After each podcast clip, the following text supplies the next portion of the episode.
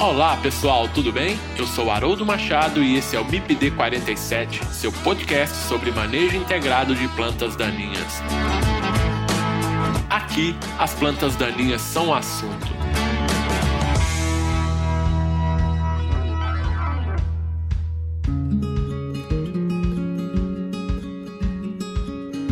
Pessoal, quem quiser interagir com o MIPD 47 pode fazer isso através do Instagram MIPD47, nos mandando directs. Vocês podem mandar e-mail para o mipd47podcast@gmail.com. Vocês podem ouvir o MIPD 47 através do site mipd47.com.br. Acessem o site e confira nosso conteúdo mipd47.com.br. E estamos também nos principais agregadores de podcast.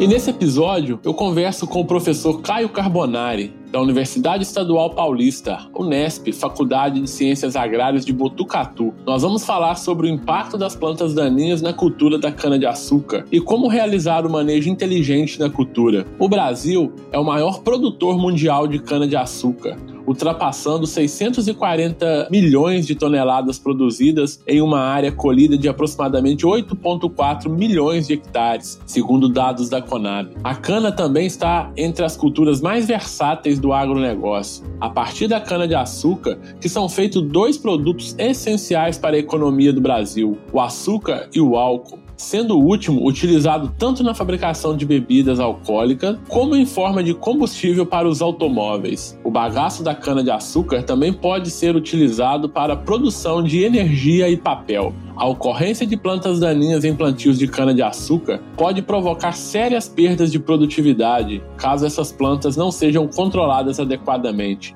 Para saber um pouco mais sobre o impacto das plantas daninhas na cultura da cana-de-açúcar, ouça esse episódio do MIPD 47.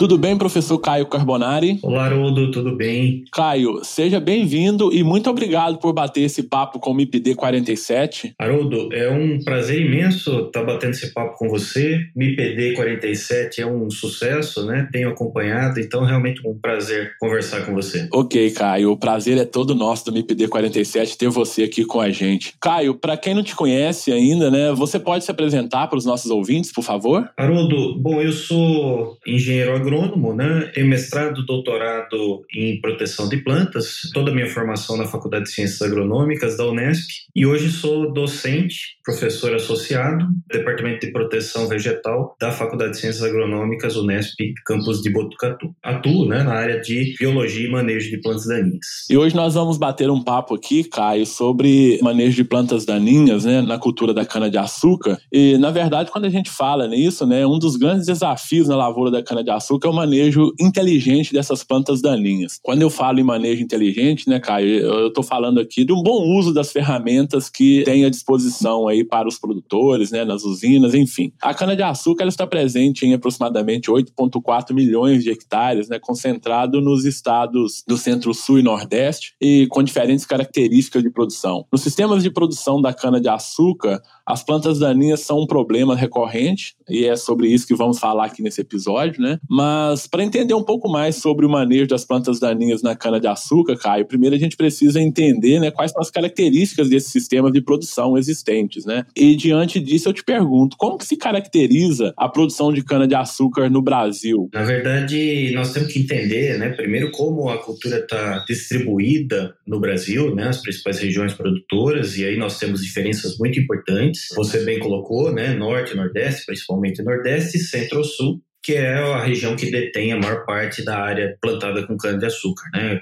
Próximo aí de 90% da área plantada. Mas mesmo dentro da região centro-sul, nós temos grandes variações. Né? São Paulo corresponde a, a, praticamente 50% da área de cana do Brasil, depois vem Goiás, Minas Gerais, Mato Grosso do Sul, Paraná, né? como regiões importantes também. Então são regiões com grandes diferenças né? edafoclimáticas, de relevo, de solos, principalmente né, distribuição de chuvas, que é algo bastante importante do ponto de vista de manejo de plantas daninhas, e isso tudo leva né, a uma série de particularidades em termos de manejo de plantas daninhas. Né? Não dá para imaginar uma solução única, né, ou algo muito específico. Generalista, né, né, Caio? Não dá para a gente generalizar em função desses diferentes ambientes de produção, né? Exatamente. E aí, a hora que nós vamos para o sistema de produção, que você comentou, né, tem algo que é extremamente importante, que é o sistema de colheita, que é um divisor de águas para cana-de-açúcar, né? Se a gente pegar São Paulo e Centro-Oeste, né, a região Centro-Sul, mas principalmente São Paulo e Centro-Oeste, esse índice de colheita mecanizada hoje é de 98%, né? A região Nordeste, por exemplo, não chega a 20%. E aí nós estamos falando de um sistema que preserva a palha, né, a cobertura cobertura morta sobre o solo, grandes quantidades de palha, né, acima de 10 toneladas por hectare, podendo chegar a 20 toneladas por hectare, e isso modifica completamente né, o manejo da cultura de maneira geral e, claro, de forma muito significativa, tanto a ocorrência quanto o manejo de plantas daninhas. E até para poder ajustar, Haroldo, esse sistema né, para colheita mecânica, nós tivemos que ampliar o espaçamento e, obviamente, isso tem reflexo no sombreamento da entrelinha, no tempo de fechamento da cultura. Né? Então, nós temos aí grandes desafios em termos de manejo de plantas daninhas a partir do sistema de cana crua. Perfeito, Caio. Então, você bem falou falou aí, né, a questão de ambientes, né? Então a gente tem diferentes ambientes, né, onde a cultura está inserida e também os diferentes sistemas de produção, né? Então, obviamente que a presença dessas plantas daninhas vai se dar de modo diferente, né? E também o manejo que é dado às plantas daninhas vai ser específico aí em situações distintas. Caio, quando a gente fala então nas plantas daninhas, né, qual é o impacto dessas espécies competidoras, vamos chamar assim, na cultura da cana de açúcar? Bom, o impacto é alto as plantas daninhas são o principal problema fitossanitário da cana-de-açúcar, é, é o que demanda maiores esforços, né, se a gente pegar aí no contexto fitossanitário. E apesar da cana ter né, metabolismo do tipo C4, ser bastante eficiente na utilização de recursos disponíveis né, para crescimento e desenvolvimento, ela é também uma cultura bastante suscetível à interferência de plantas daninhas em função exatamente né, do amplo espaçamento, dos longos períodos né, até o fechamento da cultura, do uh, longo período né, que que pode ocorrer a convivência ali com as plantas daninhas, especialmente nas épocas de plantio ou corte, né, que desfavorece o crescimento inicial da cultura. Então, é uma cultura bastante suscetível, né, à interferência de plantas daninhas. A competição, né, e claro, em função disso, a redução de produtividade é bastante intensa se o manejo não for eficaz para a cultura, né, dentro do contexto da cultura. Tem um ponto importante, né, obviamente uma cultura que tem essas características o custo de manejo é bastante elevado, né? então ela se destaca em termos de custo, do ponto de vista de manejo de plantas daninhas. Só para ter uma ideia, né, dos insumos usados em cana, os herbicidas representam mais de 20% em média. Né? Claro que tem grandes variações aí, mas em média mais de 25%. É o segundo insumo de maior importância, né? só perde para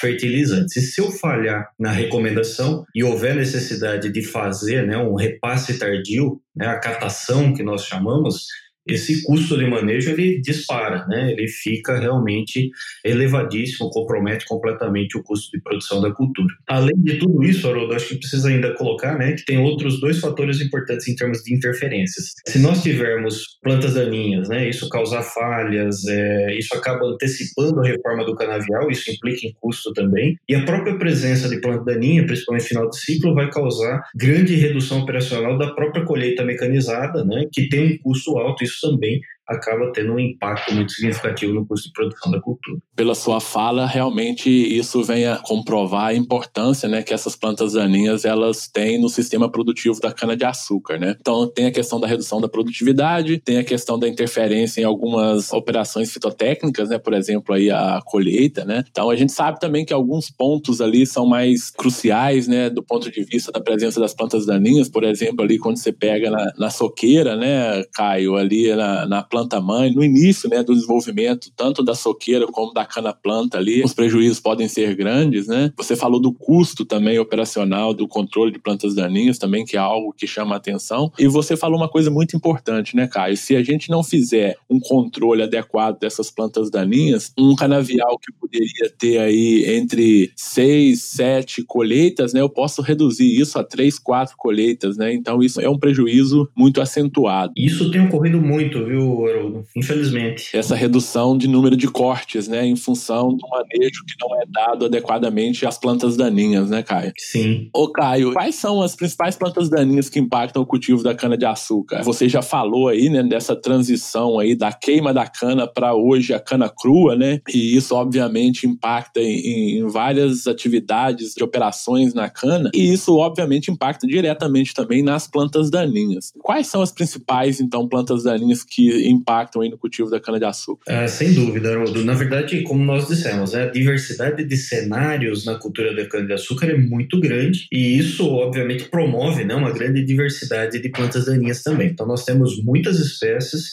muitas espécies de difícil controle, né? E pensando em cana crua, a palha ela acabou selecionando algumas espécies que antes é, não eram né, grandes problemas em cana, né? Alguns exemplos são é, as cordas de viola, né? As plantas do gênero Pomeia, as merrêmias, né? Mamona é um grande problema hoje em algumas regiões. Mucuna, na verdade, um adubo verde, né? Que acabou se tornando em cana um grande problema, uma planta daninha importante, né? Ou seja, se a gente olhar, são de maneira geral espécies de sementes grandes, com grande quantidade de reserva, que toleram muito bem a palha, né? Tem reserva suficiente para transpor a barreira da palha, mas que, se nós imaginarmos do ponto de vista de dispersão, até por ter grande massa nas sementes, tenha uma certa dificuldade. Né? A hora que nós introduzimos a colheita mecanizada, a própria colhedora passa a fazer o papel importante em termos de dispersão e essas plantas daninhas então passam a ganhar uma importância muito grande dentro da cultura. Elas conseguem passar palha e a colhedora faz, né, ou ajuda na dispersão, então juntou dois ingredientes aí para tornar essas plantas realmente muito importantes importantes. Mas é claro que não se limita a essas espécies, né? Essas têm ganhado importância, mas a diversidade é muito grande. Temos muito problemas com gramíneas, né? Braquiária, colonião, capim-colchão, com destaque para a digitária nuda, né? Que é tolerante aos inibidores fotossistema 2, que são muito usados em cana,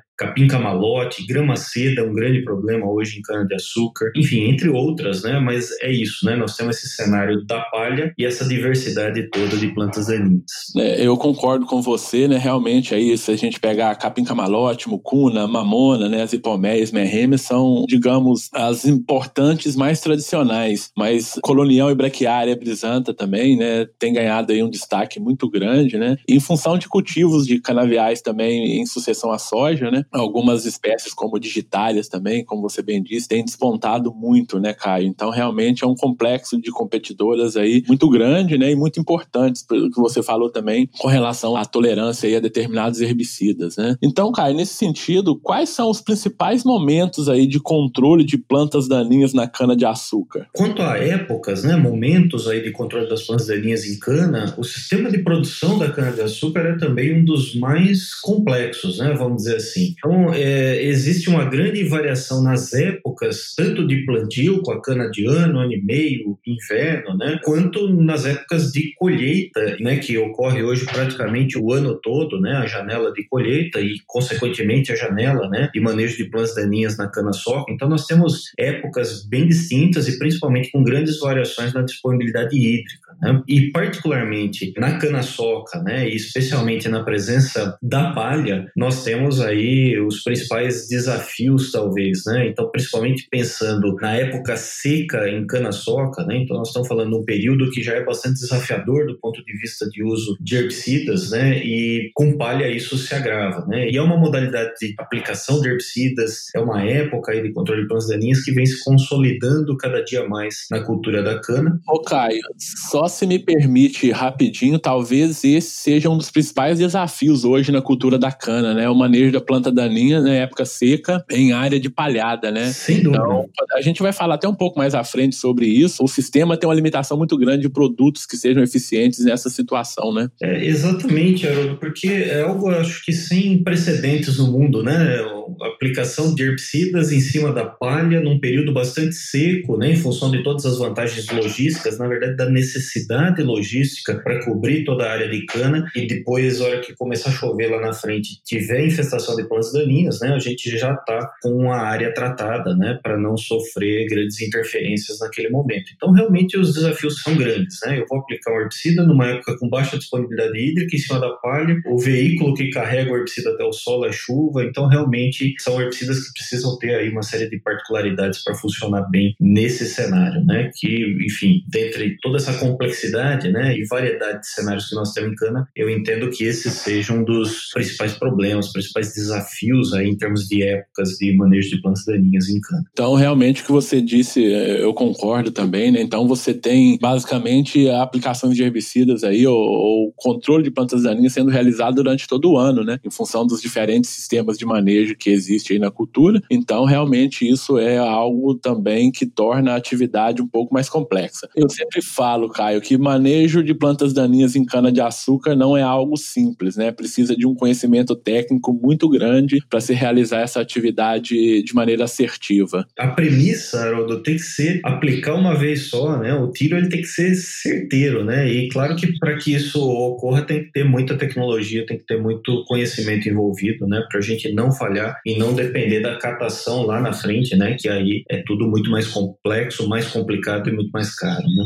Que a catação ela não é para existir, né, Caio? Se ela existe é porque alguma coisa foi feito de errado, né? Uma coisa também que eu acho que é muito importante, né, principalmente na implantação do canavial ali, na, na renovação, né, é a dessecação, né, Caio? Se a dessecação também não for realizada de maneira adequada, né, você já começa com problemas, né? Então pode ser o, o uso do pré-emergente ele já vai patinar. Então eu também eu acho que é uma atividade também que precisa ser muito bem pensada, né? Com certeza. Na verdade, o o ponto de partida, né, o momento em que nós não temos a cultura, não temos grandes preocupações em termos de seletividade, é o momento de é, partir com a área realmente bem resolvida do ponto de vista de manejo de plantas daninhas, né? especialmente com as espécies de difícil controle, é o momento de fazer a desinfestação, realmente limpar a área, que a gente inicie né, o processo, aí um ciclo que vai levar depois vários cortes, né, já da forma mais adequada possível. Exato, Caio, isso que você bem disse. Nesse momento da dessecação aí de antes da implantação do canavial, a gente tem mais ferramentas químicas aí que podem ser utilizadas e isso favorece muito o controle depois da cultura já implantada. E eu vou dizer um pouco mais também, Caio, a gente tem que associar muito o cultural também aí, né? Então a gente vai falar um pouco mais à frente aí, tipo de mudas, essas coisas também que influenciam muito, né? Você de certa forma já falou aí do espaçamento também, que é importante, né? Então realmente essas operações, a operação de dessecação sendo bem feita vai possibilitar uma implantação bem feita também do canavial e, e, isso, por consequência, né, associado a outras técnicas culturais e também aumentar a vida útil do canavial, que é o que importa no final. Caio, mas uh, então, pensando, uh, a gente já falou aí das principais plantas daninhas, a gente já falou dos sistemas de cultivo, né, dos principais momentos de controle de plantas daninhas na cultura da cana, e quais seriam então os principais métodos de controle de plantas daninhas na cultura da cana? De certa forma, a gente começou a introduzir esse assunto aqui nessa pergunta anterior, mas vamos aprofundar um pouco mais aí nesse tema. É, quando a gente fala em métodos de controle, né, em qualquer cultura e em cana não é diferente, para que um programa né, de controle de plantas daninhas seja eficiente e economicamente viável, a gente deve considerar né, todos os requisitos do manejo integrado, a começar por um bom planejamento das ações com antecedência, levando em consideração histórico de ocorrência de plantas daninhas na área, adoção de práticas preventivas é extremamente importante, né, desde um simples cuidado aí com limpeza de carreadores, canais de vinhaça, que atravessam né, o canavial e às vezes está ali coletando semente de plantas daninhas, depois nós vamos distribuir isso dentro das áreas. Cuidado com o armazenamento da torta de filtro, né, para que isso não seja um veículo para levar o propágulo para dentro do suco de plantio. A questão cultural que você colocou é fundamental, né, as práticas culturais, enfim, olhar a cultura né, de forma que essa possa ser o mais competitiva possível em relação às plantas daninhas. Tudo isso é extremamente importante. Né? E é claro, né, dentro, nós estamos falando de métodos de controle, o controle químico em cana tem uma importância muito grande. Né? A necessidade de controlar plantas daninhas durante grande parte do ciclo e durante longos períodos faz com que os herbicidas, especialmente aqueles com efeito residual, né, seja uma das principais ferramentas de manejo. Então, em cana-de-açúcar, de maneira geral, o controle de plantas daninhas né, é bastante fundamentado no uso de herbicidas de pré-emergência com longo residual. Perfeito, Caio. Uma coisa só que chama atenção, né, é, com relação a medidas culturais culturais que você bem falou aí, e já chamou atenção também em outra resposta, que é com relação ao espaçamento, né? Então, hoje, em função da colheita mecanizada, se usa espaçamentos maiores, né? Então, daí a importância também de se utilizar variedades que possuem uma alta capacidade de perfilhamento, né? E aí a gente tem, a, por consequência, vai ter um sombreamento mais precoce do solo, né? Então, é uma característica importante quando a gente pensa do ponto de vista do controle cultural. É, exatamente, Haroldo. E eu diria, associado a isso, né, o, o cuidado desde o plantio, né, para não ter falhas, cuidado no manejo de pragas, nematóides, enfim, qualquer outro problema, mesmo fitossanitário, né, que vai levar a falhas no canavial, que vai permitir ali entrada de luz, né, ao longo do ciclo todo e desenvolvimento de plantas daninhas. Então tem muita coisa que nós precisamos pensar dentro desse contexto do manejo cultural, né, que é muito importante em cana de açúcar. E um outro ponto também, né, é em relação ao controle físico, né, que aí está relacionado também à colheita que você falou novamente, né, mecanizada, que é aquela operação do quebra-lombo, né? Ali também é um controle físico ali que se utiliza, né, uma operação operação física ali, associado ao herbicida também, logo na sequência, né? Que é uma etapa importante também do manejo das plantas daninhas, né? E também não podemos esquecer, eu acabei não comentando, mas a própria palha, né? Dentro desse contexto de manejo integrado, ela é extremamente importante, né? Ela pode até dificultar o manejo, ela pode ter grandes impactos em termos de mudar a ocorrência de plantas daninhas, mas é um elemento de controle importante, né? Várias espécies de plantas daninhas são bastante suscetíveis a ela, né? E acaba contribuindo aí dentro desse contexto de manejo integrado de plantas daninhas. E o último que você citou ali, né, Caio, que é o mais utilizado, né, que é o controle químico, né? E uma coisa que chama a atenção com relação ao controle químico, né, para a cultura da cana, tem vários produtos registrados, né? Mas quando a gente vai refinando aí o sistema de manejo que a gente já comentou sobre época seca, palhada, essa quantidade de produto ela é restringida, né? Em cana se faz muito também o uso de misturas, né, Caio, de produtos, né, mistura em tanque, hoje algumas formulações aí as empresas pensando nisso, então muitos produtos formulados, algumas atividades importantes no controle químico, que é a aplicação sequencial, que a gente comentou, e aí eu quero só chamar a atenção aqui uma coisa importante, que é a diferença entre aplicação sequencial e repasse, né? Você já falou muito bem, né, Caio, que o repasse é quando algo deu errado, porque o, o produtor, ele possivelmente fez uma aplicação inadequada, um produto inadequado no momento inadequado, e aí precisa fazer o repasse. Enquanto a aplicação sequencial, né, o uso do herbicida em aplicação sequencial já é algo programado, planejado, planejada. É uma estratégia, né? É uma estratégia de controle químico aí bem já planejada. Indo nesse sentido, né, que você comentou do controle químico, e você já chegou a falar também sobre a estratégia, né, de, de manejo em pré-emergência, como que é essa ferramenta aí, os herbicidas pré-emergentes, dentro do sistema de produção aí, principalmente pensando aí na implantação da lavoura, da cana-de-açúcar, como que é essa ferramenta, a importância dela? Bom, pensando em plantio, na implantação da cultura, né, primeiro nós temos é, algumas oportunidades importantes, né, desde a oportunidade de fazer, como a gente já disse, né, uma boa desinfestação da área, eliminar as plantas de difícil controle. É claro que isso está muito relacionado, né, à, dessecação, aquele período entre a, a eliminação da soqueira, né, e, e, o plantio novo. Mas o uso de herbicidas de pré-emergência, né, é, em PPI, no plantio, né, fazendo então a, a incorporação no solo solo tem sido bastante empregado e tem contribuído bastante nesse sentido. Né? Então, é um momento que a gente tem oportunidade de associar o preparo de solo e herbicidas em PPI em cana tem tido bastante uso nesse momento. Né? E, e, de fato, contribui bastante em termos de eliminar algumas espécies de difícil controle. Outro ponto muito relevante, né, pensando em plantio, é o que você também comentou, que é a oportunidade de fracionar a aplicação dos herbicidas, fazer uma aplicação sequencial, né? Eu tenho a oportunidade de fazer no plantio e após a operação de quebra-lombo, que vai também né, revolver o solo, é aquela operação de nivelamento do solo, até para viabilizar depois a colheita mecânica, né? E após esse revolvimento nós temos, né, é, novo fluxo de planta daninha necessário, né, fazer uma segunda aplicação. Então todo esse sistema permite a gente fazer o sequenciamento, né, essa aplicação fracionada e num segundo momento o herbicida que vai garantir o controle até o fechamento, né? Apesar das duas operações, esse fracionamento do herbicida traz grandes vantagens do ponto de vista de segurança, né, do ponto de vista inclusive de seletividade para a cultura, especialmente nessa etapa do plantio, que é uma condição, em geral, né, de maior suscetibilidade da cana aos herbicidas. Né? Então, no, no momento da implantação, nós temos aí importantes oportunidades também quanto ao uso de herbicidas de pré-emergência. Né? Perfeito, Caio. Como a gente já comentou a, a, anteriormente, né, acho que o grande desafio no uso pré-emergente é no período seco. Hoje tem aumentado muito o número de, de misturas prontas aí de pré-emergentes também, né, para principalmente aumentar espectro de controle, né, e produtos que têm um residual também interessante aí para controlar esse banco de semente por um período mais longo, né. A questão da seletividade também é importante nessa modalidade. E uma coisa associada também ao período seco, né, que a gente comentou, Caio, é a questão da palhada, né né? Então, é, hoje a palhada é um grande desafio do ponto de vista de manejo de plantas daninhas, né? Da seleção de, de plantas daninhas adaptadas a esse ambiente e no próprio uso da ferramenta química, né? No próprio uso do herbicida. E aí eu te pergunto, então, como que a palhada impacta, né, no uso dos herbicidas e aí principalmente os pré-emergentes na, na cultura da cana? Bom, a palhada realmente ela passa né, a ter um, um papel eh, decisivo em termos de dinâmica dos herbicidas de pré-emergência, especialmente em, em, cana, né, onde nós temos grandes quantidades de resíduos sobre o solo. Então, primeiro a palha ela é uma barreira entre a aplicação e o alvo. Né? Então, porque o herbicida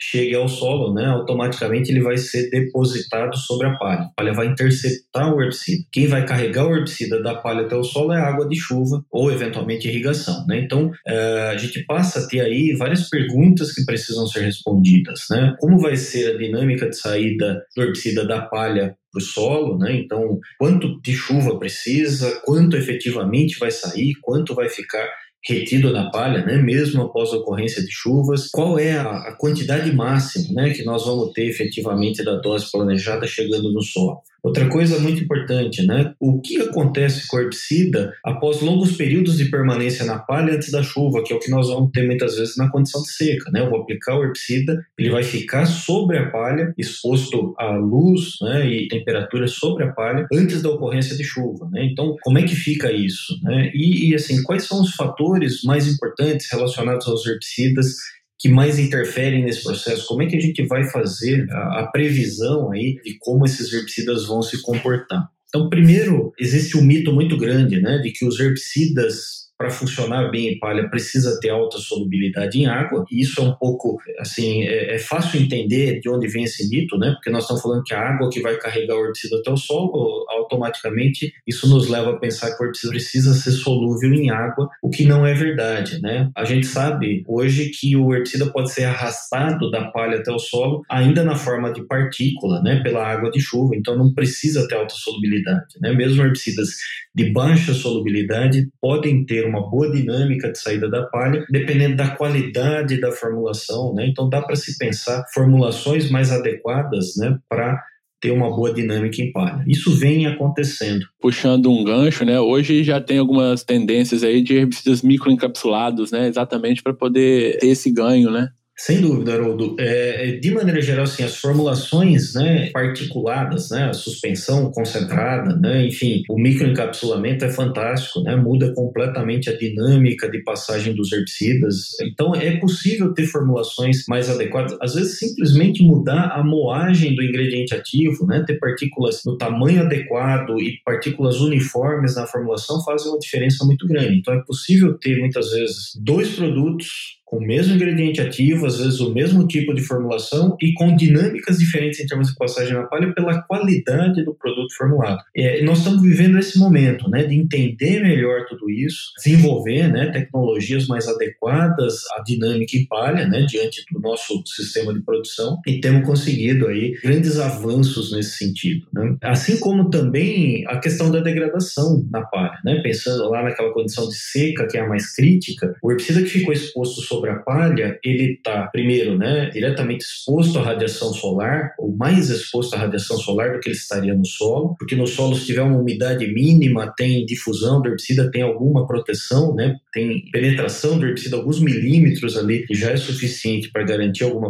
proteção. E na palha, né, a temperatura é mais elevada do que na superfície do solo descoberto. Então, a temperatura alta e exposição à luz intensifica a fotodegradação, né, desestabiliza a molécula e quebra com mais facilidade. Então a fotodegradação é muito importante. Caio, só te interrompendo um pouquinho, rapidinho, tem um dado aí, né, é, que em torno de meio a 1% ao dia, né, do herbicida é fotodegradado, esse herbicida que fica na palha. Então é algo muito importante, né? Na verdade, é, muitos dos herbicidas que nós é, conhecemos como fotoestáveis, né, pensando em solo, ou a grande maioria dos herbicidas, né, mesmo aqueles fotoestáveis no solo, na palha são fotodegradados, tem alguma fotodegradação bem relevante, né? Esse dado que você citou, ele é verdadeiro, né, e ele é realmente preocupante. Alguns herbicidas têm meia-vida na palha em função de fotodegradação muito menor do que a meia-vida no solo. Então, nós precisamos levar isso em consideração. E é possível, Haroldo, a gente desenvolver formulações também mais adequadas né, a fotoproteger o herbicida, diminuir essa fotodegradação e garantir né, um melhor desempenho nessa condição crítica, principalmente pensando em soca seca, né, aplicação sobre a palha no período seco.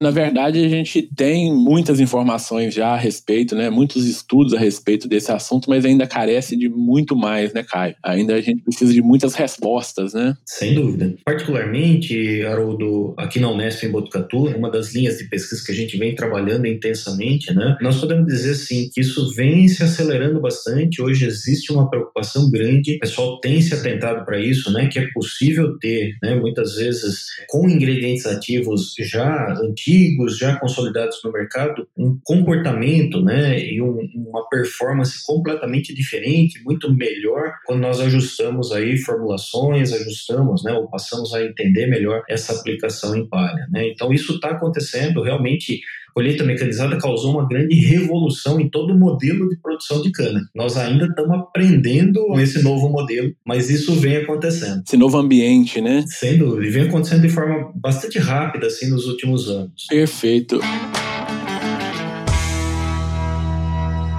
A gente já também, de certa forma, comentou anteriormente esse ponto, mas queria chamar um pouco mais de atenção a ele, que é com relação a épocas do ano, né, que a gente vai utilizar os herbicidas. Né? Você disse aí da colheita basicamente todo ano e, obviamente, a gente vai ter que fazer controle de plantas daninhas também durante uma janela muito grande aí do ano. E, obviamente, que ali a gente vai ter épocas distintas com relação à disponibilidade de água. Como que fica, então, o uso dos herbicidas nessas diferentes situações, Caio? Bom, eu acabei de comentar aqui em palha, né? Características físico-químicas é menos importante, formulações é muito importante, né? Quando a gente vai pensando em épocas e dinâmica em solo, as características físico-químicas dos herbicidas são fundamentais. São elas que vão determinar, né, um bom funcionamento dos herbicidas ajustados, né, a essas diferentes épocas. Só para os nossos ouvintes, né, ficarem mais situados, vou considerar essas épocas do ano aí, em termos de disponibilidade hídrica em quatro, né? Vamos chamar aí de época seca, semi seca, úmida e semi-úmida, só para balizar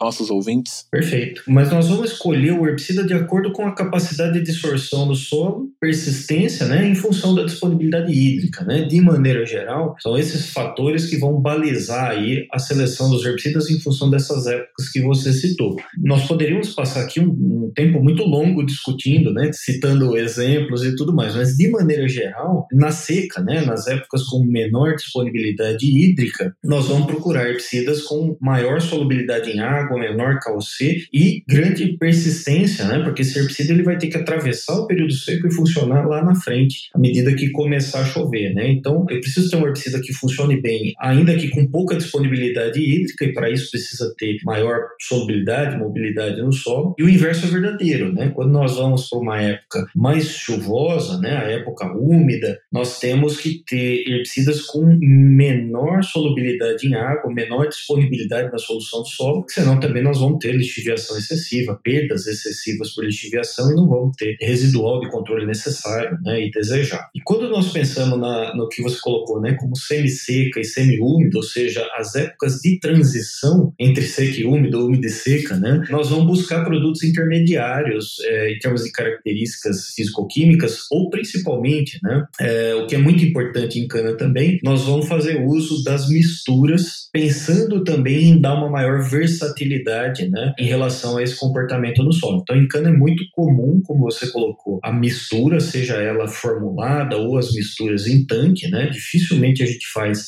aplicações em cana do produto solteiro, isolado. Claro que existem vários objetivos dessa mistura, né? um deles, talvez o principal, é complementar espectro de controle, mas também é complementar a dinâmica no solo. Né? Se chover mais do que eu estou esperando, eu tenho um herbicida de menor solubilidade, se chover menos do que eu estou esperando, eu tenho um de maior disponibilidade e isso tudo dá uma flexibilidade, dá uma versatilidade maior ao tratamento herbicida, né? pensando em toda essa dificuldade que é cana, que o herbicida vai estar tá no campo, né? nós vamos ter manejo de plandaninha o ano todo, né? com situações muito distintas em termos de disponibilidade hídrica. Né? Perfeito, Caio. E considerando também a época seca semi-seca, né? o tempo de fechamento do canavial é mais longo, né? então eu preciso ali de produtos que tenham um residual maior também para garantir esse controle mais efetivo. Né? E uma coisa também que chama muita atenção, né, Caio, de modo geral, que é a questão da tecnologia de aplicação, né? É um outro fator chave aí para o sucesso. Pensar na distribuição correta do herbicida na área, né, é fundamental. Então não tem como a gente falar em controle de plantas daninhas com o uso de herbicidas esquecendo a tecnologia de aplicação, né? É fundamental. E mais do que pensar em volume de calda, é pensar em distribuição correta do herbicida na área, né? Isso é com certeza fator chave de sucesso. Com certeza. E quando a gente pensa, né, principalmente nas épocas mais seca e, e transição, realmente a gente tem também grandes desafios em termos de tecnologia de aplicação. Né? Evitar deriva e fazer a aplicação de forma uniforme. Ô Caio, uh, vamos falar um pouquinho de mudas pré-brotadas e o impacto dessas mudas aí no manejo né, de plantas daninhas. Uh, existe alguma especificidade aí no uso de herbicidas quando se trabalha com, com mudas pré-brotadas na implantação do canavial? Ah, sem dúvida. Né? Sim, nós temos especificidade, temos alguns cuidados adicionais, né? Na verdade, principalmente os cuidados com a seletividade é, dos herbicidas devem ser uh, intensificados, né? Na verdade, a substituição do plantio dos toletes, né, pela muda pré-brotada tem grandes vantagens do ponto de vista sanitário, maior eficiência, maior uniformidade, né, para a formação principalmente dos viveiros, né, depois replantio em outras áreas, mas a sensibilidade dessas mudas pré-brotadas aos herbicidas, de maneira geral, é maior, né, então nós temos que ter uma atenção muito grande. Nós ainda estamos construindo, né, as soluções, as recomendações seguras aí dos herbicidas. Nós estamos aprendendo ainda bastante em relação a isso. Mais do que nunca, né, nós precisamos trabalhar com antecedência, reduzir infestação na área, para diminuir a dependência de herbicidas ou de altas doses dos herbicidas. Então, nós temos que trabalhar num programa de manejo com muito mais cuidado, né, em função dessa condição de seletividade mais crítica. Né? Nós temos que criar novas modalidades de aplicação. Tem sido, né, em alguns casos, recomendado mais ainda, né, um PPI antecipado, uma certa folga em relação ao plantio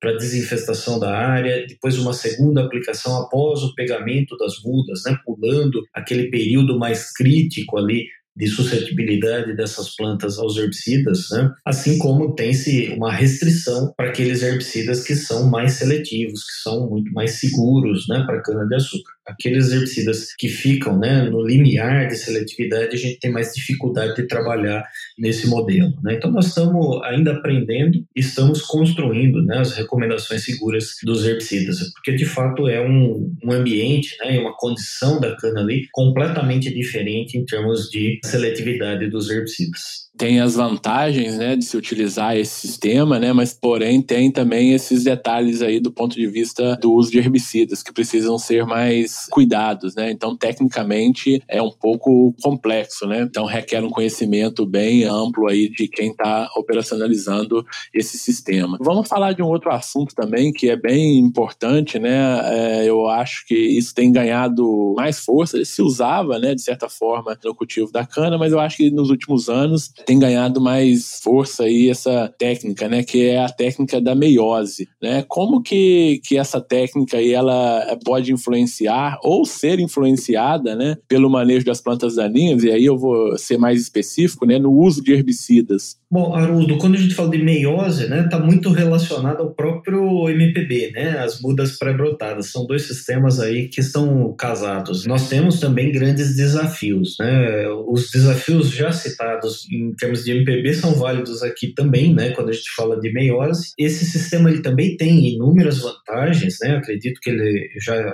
esteja consolidado ou se consolidando e não tem volta, né? Eu acho que em função de todas as vantagens do sistema de meiose, ele já se consolidou, mas é, mais uma vez isso agrega complexidade, agrega dificuldade no manejo de plantas daninhas, né? É, se aplicar herbicida em cana já é extremamente complexo, imagina combinar os manejos em cana e nas culturas intercalares, né? Como soja, por exemplo. Então, primeiro nós temos que entender que o uso dos herbicidas persistentes, né, que nós fazemos em cana-de-açúcar, implica em risco de intoxicação para essas culturas sensíveis nas áreas que adotam esse sistema. Então, nós temos que planejar com antecedência, de forma cuidadosa, antecipada, para não ter o problema do carry-over aí na cultura que nós vamos intercalar, né? Se essa área já era cana, eu não poderia, né, ou deveria ter tido cuidados em relação ao uso de herbicidas persistentes nos últimos cortes. E segundo, né, são culturas com demandas muito distintas em termos de manejo, em termos de herbicidas, né? Então nós temos que ter muito mais cuidado em termos de deriva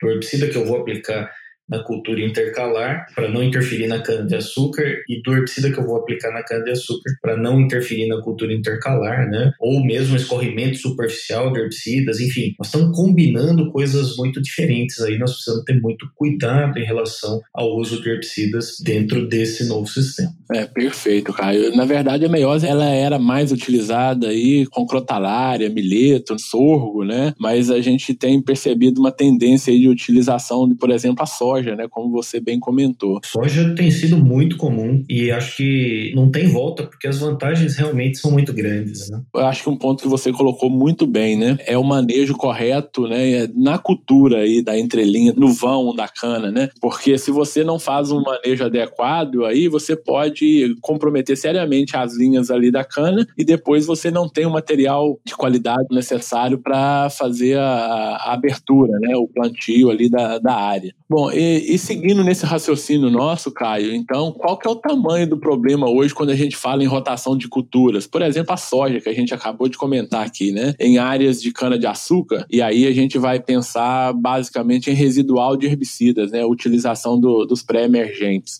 a premissa de manejo de plantas daninhas em cana né, são herbicidas é, persistentes em função daquele longo período de controle que nós comentamos no início. Né? É, e muitos dos herbicidas usados em cana e vem ganhando importância têm ação importante em folhas largas, até em função do aumento dessas espécies em cana crua. E, e muitas vezes não são seletivos né, para soja é, ou para as culturas que vão entrar aí nessa rotação. Então é necessário de fato um planejamento todo diferenciado né, e muito mais cuidado, pensando pensando nesse, podemos chamar de carry-over, né, entre a aplicação na cana e a cultura que vai entrar em rotação depois.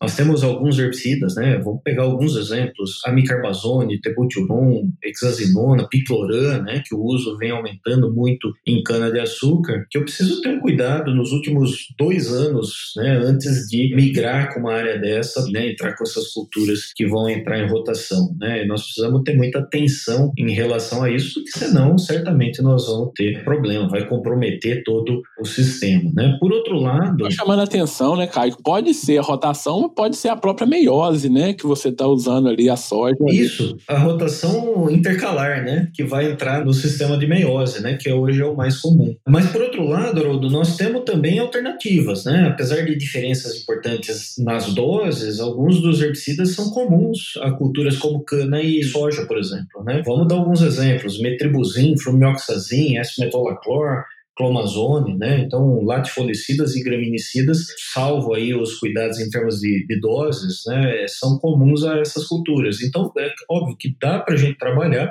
mas quando a gente vai para um sistema de meiose, né? Intercalando culturas bem distintas, né? E a hora que eu venho com essas culturas em área que era antes 100% cana, eu preciso ter muito mais cuidado, eu preciso ter um planejamento diferenciado, eu tenho que ter a, a, a, visão né, de que eu vou implementar esse sistema com bastante antecedência para que eu já trabalhe esse manejo de plantas daninhas lá atrás evitando qualquer problema no futuro. Perfeito, cara. Eu acho que é, é uma coisa que a gente já comentou aqui anteriormente, né? Planta daninha não tem como você fazer um correto manejo se você não pensar o sistema como um todo, né? Então você tem que pensar lá na frente o que você vai fazer naquela área, quais são os planos, né? Porque é realmente pensar o sistema e não pensar a cultura, não pensar aquele ano agrícola, né? Se você fizer isso, a, a, as chances de insucesso, elas são grandes, né, Caio? Sem dúvida, exatamente, Aaron. Vamos mudar um pouquinho de assunto, vamos falar de um tema aí que é problema comum, né, é, na, no controle de plantas daninhas, que é a resistência de plantas daninhas a herbicida. Como que você caracteriza esse problema aí em áreas de cana, Caio? Talvez nós tenhamos que olhar a cana-de-açúcar como um modelo a ser estudado do ponto de vista de, de mitigação da resistência de plantas daninhas. Que de fato nós não temos né, grandes problemas com resistência a herbicidas em cana. A gente até tem alguns problemas de seleção de espécies de difícil controle, de espécies tolerantes, né? Eu citei a digitária nuda, tolerante a fotossistema 2, que, que vem sendo selecionada em cana. É, mas nós não temos problemas de resistência, né? Talvez porque as premissas básicas, né, para evitar o problema da resistência já sejam incorporados ao sistema de produção, né? Então, por exemplo, é, a gente faz uso de uma grande diversidade de herbicidas em cana, com diferentes mecanismos de ação. É muito comum o uso de mistura de herbicidas também com diferentes mecanismos de ação, então praticamente 100% da área, né, 100% das aplicações em cana né, são feitas combinando dois ou mais herbicidas, tudo isso associado né, ao preparo de solo, ao controle mecânico na reforma e a palha né, na soqueira. Então, nós de fato temos aí um, um pool de métodos de controle envolvido e, e uma diversidade né, de herbicidas que são utilizados na cana que é, tem evitado a seleção de problemas aí de plantas daninhas resistentes. Então, eu acho que quando a gente olha para a cana né, em relação às culturas anuais e mesmo culturas perenes, né, é, café, citros, uh, e outras, talvez é a cultura que hoje nós não temos de fato problemas muito grandes aí, sérios em termos de resistência de plantas daninhas. Perfeito, Caio. E só para chamar a atenção de uma coisa importante que você falou, né, que é a questão então da diversidade de produtos com diferentes mecanismos de ação, né, que se usa em cana e talvez por isso então, com certeza, a menor pressão de seleção, né. Bom, Caio, é, mudando um pouquinho de assunto também, vamos falar um pouquinho sobre tecnologia de aplicação, né, de herbicidas é, na cultura. Quando a gente fala em tecnologia de aplicação, quais seriam os principais gargalos hoje aí nesse modelo, né, nesse sistema de uso do herbicida? Tecnologia de aplicação é é, é um universo à parte, né? E muito importante quando nós falamos em manejo de plantas daninhas, né? É um episódio todo falando só sobre tecnologia. E, exatamente. Nós poderíamos aprofundar muito essa discussão, né? E, e inclusive uma série de coisas novas aí, né? Aplicação localizada, mesmo terrestre ou aérea, com drone. Mas eu acho que a gente tem que destacar dois pontos mais básicos, né? Que ainda não são bem resolvidos, que é a questão da deriva e da uniformidade de aplicação, né? E aí, particularmente, Haroldo, nós fizemos um trabalho grande em cana-de-açúcar, né? Alguns anos atrás, em que nós monitoramos aplicações de herbicidas em pré-emergência de cana em mais de 30 áreas comerciais, aplicações ocorrendo né, naturalmente, nós não interferimos em nada, a gente só chegava, espalhávamos né, 40 alvos na área, depois coletávamos isso, traz para o laboratório, analisa por cromatografia, deposição, fecha o balanço de massa, quanto saiu da barra, quanto efetivamente chegou em cada um desses alvos. Né? E nós encontramos alguns resultados bastante preocupantes. Né? Primeiro, em várias dessas áreas, grandes problemas de deriva, né? 20, 25, até 30% de perdas no momento da aplicação. Né? E algumas das principais causas foram pressão de trabalho inadequada, altura de barra. A gente chegou a encontrar 1% a mais de perda para cada um centímetro a mais de altura de barra em relação à recomendada. Né? Então, se eu sair de 50 para 70 centímetros de altura de barra, isso já é uma tragédia, né? É um grande problema. Oscilação vertical de barra, né? Se eu tenho muita oscilação, às vezes eu tenho arremesso das gotículas para cima, é, a hora que a barra dá aquela chicoteada, né? Isso é um problema. A velocidade de deslocamento e largura da barra, né, Caia? Está diretamente relacionado, né? Principalmente com herbicidas voláteis, né? Nós, nós temos alguns exemplos em cana, como clomazone, né? E aí nós precisamos ter mais atenção ainda. Formulações podem mitigar isso também. O microencapsulamento é um exemplo né, de como formulação, que está diretamente relacionada à tecnologia de aplicação, pode mitigar essas perdas no momento da aplicação, re reduzir drasticamente essas perdas no momento da aplicação, é, além de todos esses cuidados operacionais. E um segundo ponto que talvez seja mais importante, né, que não era até num primeiro momento o nosso objetivo principal, mas que nos chamou muita atenção depois, é a uniformidade da aplicação. Né? Então, nós encontramos perdas importantes, mas às vezes tinham áreas em que os níveis de perda por deriva no momento da aplicação era muito baixo, Mas a hora que nós olhávamos a uniformidade de distribuição na área era muito ruim. Nós chegamos a encontrar, né, em várias situações, até 40%, 50% da dose acima da dose recomendada em alguns pontos, e nós chegamos a encontrar 50%, 60% de dose abaixo da dose planejada em outros pontos dentro da mesma área. Então eu posso ter fitotoxicidade na cana em alguns pontos, eu posso ter ineficácia de controle em outras dentro da mesma aplicação em função dessa desuniformidade. O que, que causa isso? Né?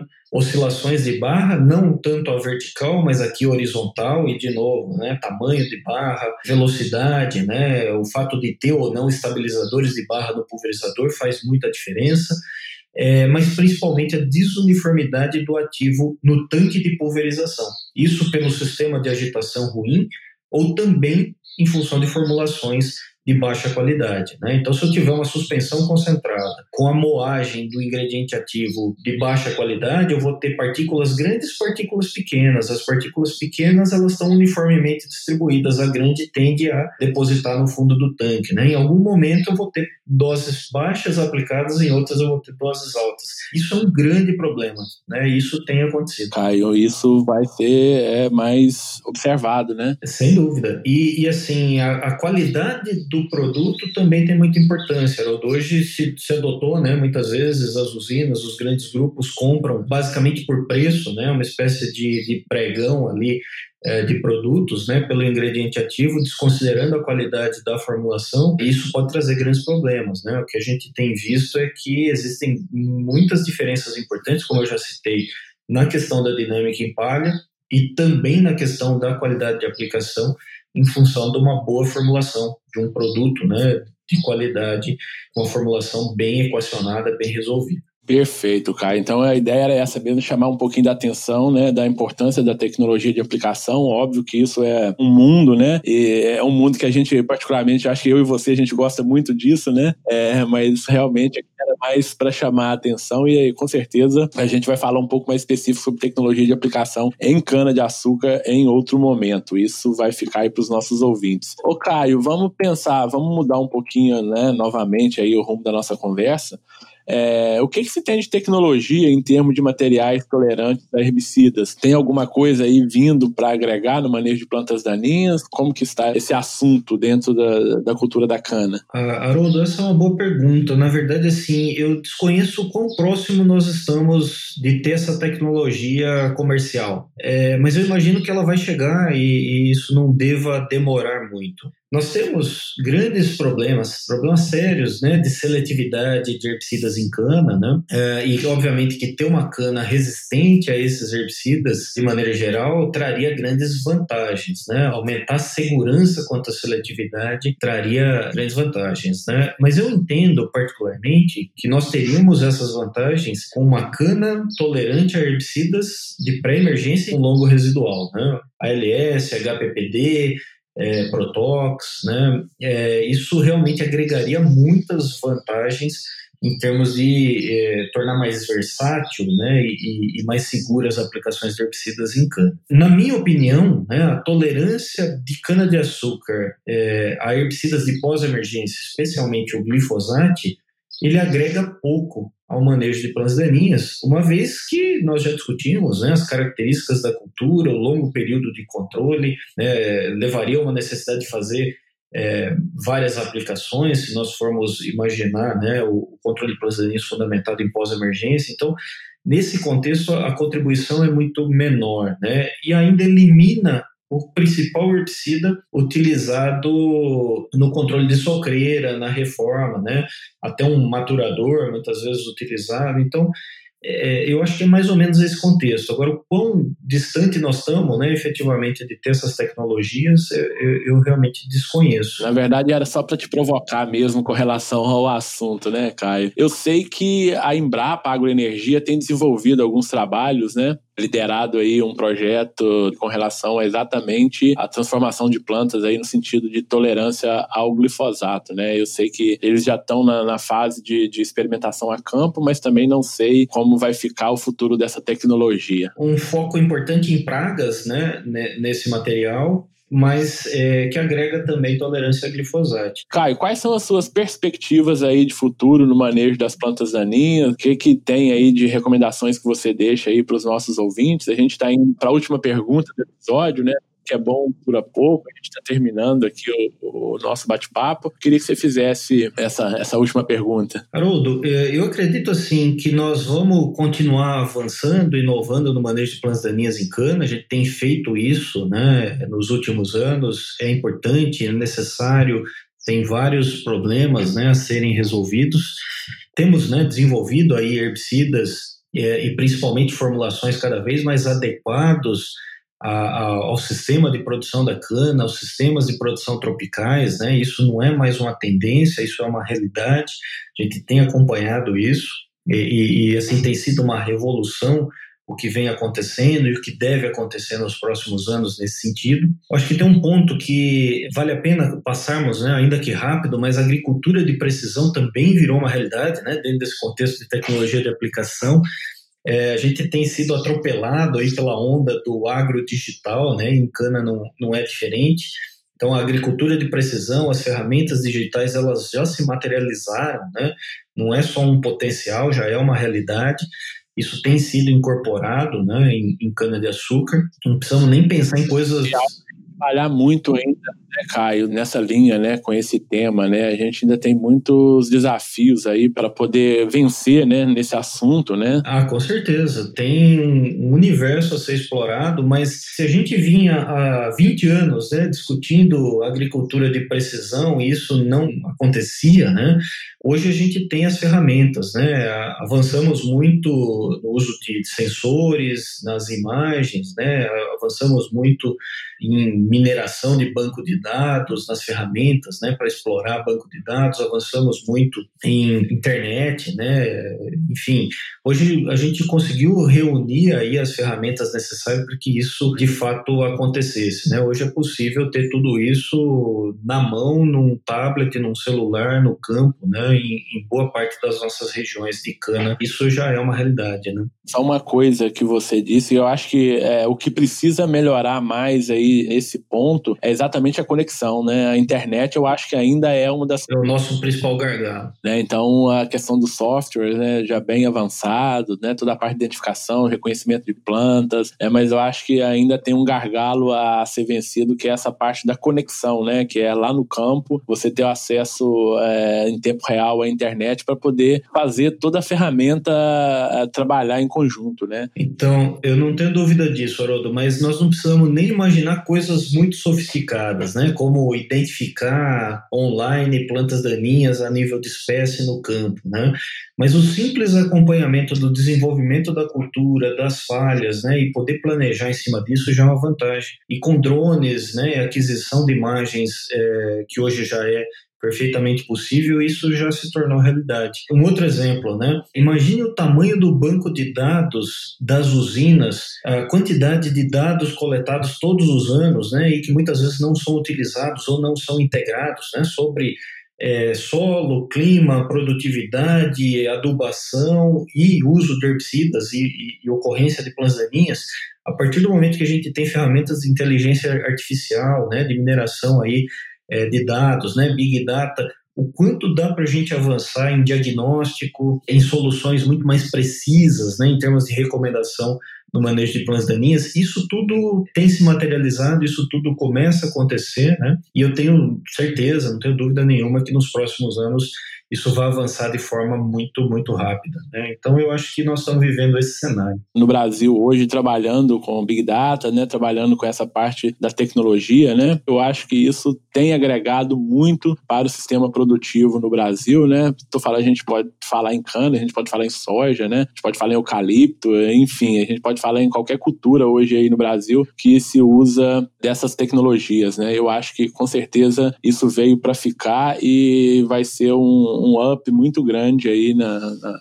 no agro, né? Sem dúvida. E em cana nós estamos bastante avançado, né? Tem alguns grupos, pelo menos, bastante avançados com essas tecnologias. Bom, Caio, a gente termina aqui, né? Passa rápido, né? O nosso bate-papo. Eu gostei muito, muito produtivo. Tenho certeza que os nossos ouvintes estão gostando também. Eu queria que você fizesse suas considerações finais, Caio, antes da gente encerrar. Ah, bom, Haroldo, primeiro assim, é, em relação à cana-de-açúcar, né? O dinamismo da, da cultura da cana-de-açúcar reflete o dinamismo, a velocidade com que estamos tendo que, que criar, né? Os novos modelos de manejo de plantas daninhas.